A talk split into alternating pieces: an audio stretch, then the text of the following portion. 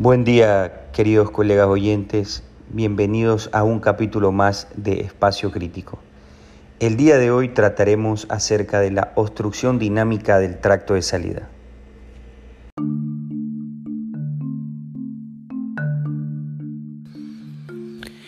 Espacio Crítico proporciona un sitio de interés para los apasionados de la medicina en los cuidados intensivos.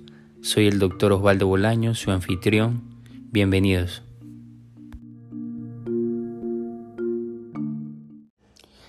La obstrucción dinámica del tracto de salida del ventrículo izquierdo es un síndrome el cual crea un cuadro hemodinámico muy confuso.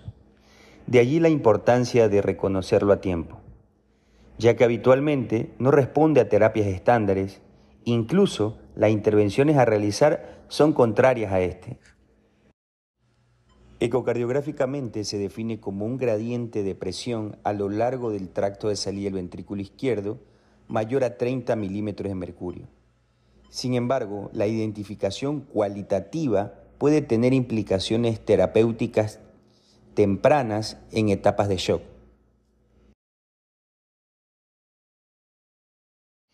Entendamos un poco. La obstrucción del tracto de salida se ocasiona por un flujo turbulento rápido a través del tracto de salida del ventrículo izquierdo, que desplaza la válvula mitral anteriormente hacia el tracto de salida del ventrículo izquierdo. Esto es lo que llamamos movimiento anterior sistólico o SAN mitral. El SAN ocasiona algunos problemas. La válvula mitral provoca obstrucción del tracto de salida del ventrículo izquierdo, lo cual dificulta la eyección sistólica de sangre hacia la aorta, ocasionando reducción del gasto cardíaco y posteriormente shock. Como la válvula mitral se abre durante la sístole, provoca regurgitación mitral, aumentando la presión de la aurícula izquierda, que posteriormente, por presión retrógrada, provocará congestión y edema pulmonar.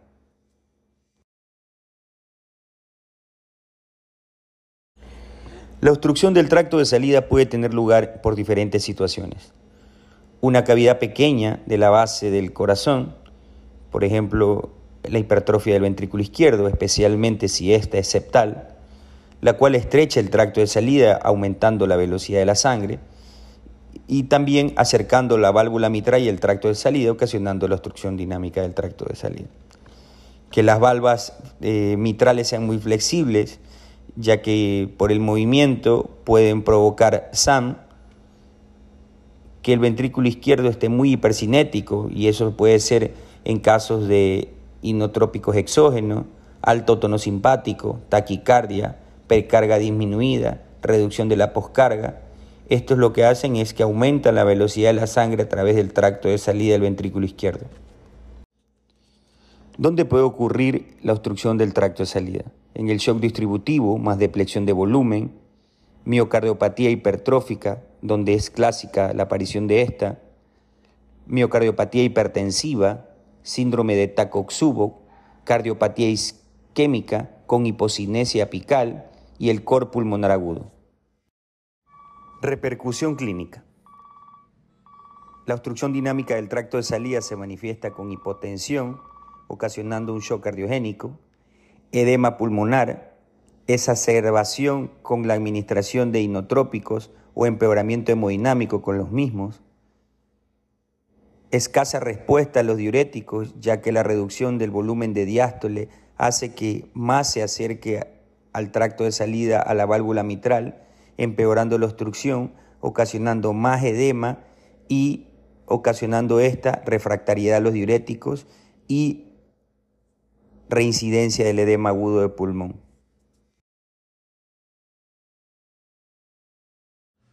Pocos en acción. ¿Cómo está el ventrículo izquierdo? La valoración cualitativa es muy importante en la gestión de la obstrucción dinámica del tracto de salida.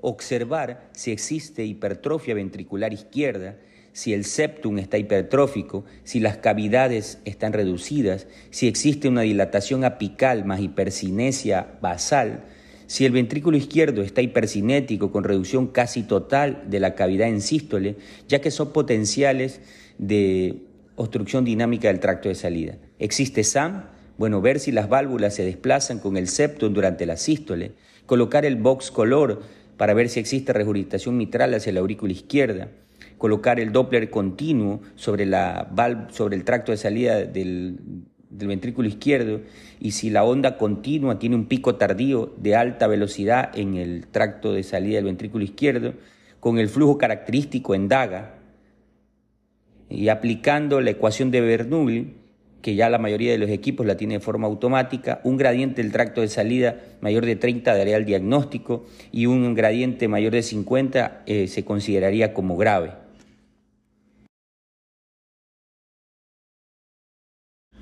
¿Cómo actuar?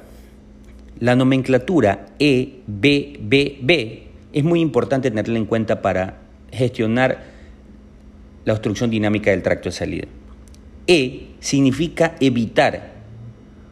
En este caso, lo primero que vamos a evitar son los inotrópicos, ya que estos aumentan la velocidad de eyección de la sangre a través del tracto de salida, empeorando el SAM y provocando mayor deterioro hemodinámico. Es el típico shock que no mejora con inotrópicos.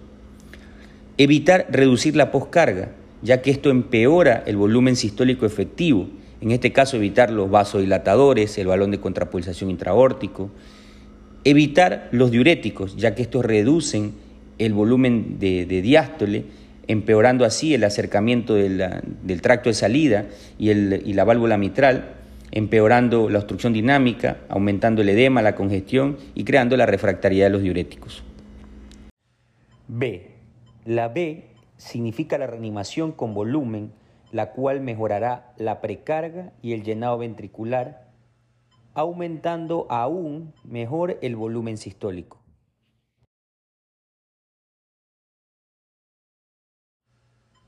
B. Vasoconstricción.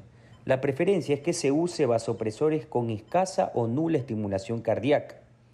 La vasoconstricción reduce la obstrucción del tracto de salida a través de varios mecanismos. Aumenta la poscarga, aumenta la precarga por venoconstricción, aumentando así el retorno venoso. En muchos casos, la obstrucción del tracto de salida puede ser inducido por estados de vasodilatación sistémica, por ejemplo, sepsis o anestésico. La vasoconstricción pura suele ser más conveniente y aquí la fenilefrina ofrece este beneficio con una vida media más corta, al igual que la vasopresina, la cual también puede ser una alternativa efectiva. La norepinefrina es un agonista alfa con poca pero sí estimulación cardíaca. Sin embargo, se ha reportado casos de obstrucción dinámica del tracto de salida, por lo cual se considera una opción a los fármacos anteriores.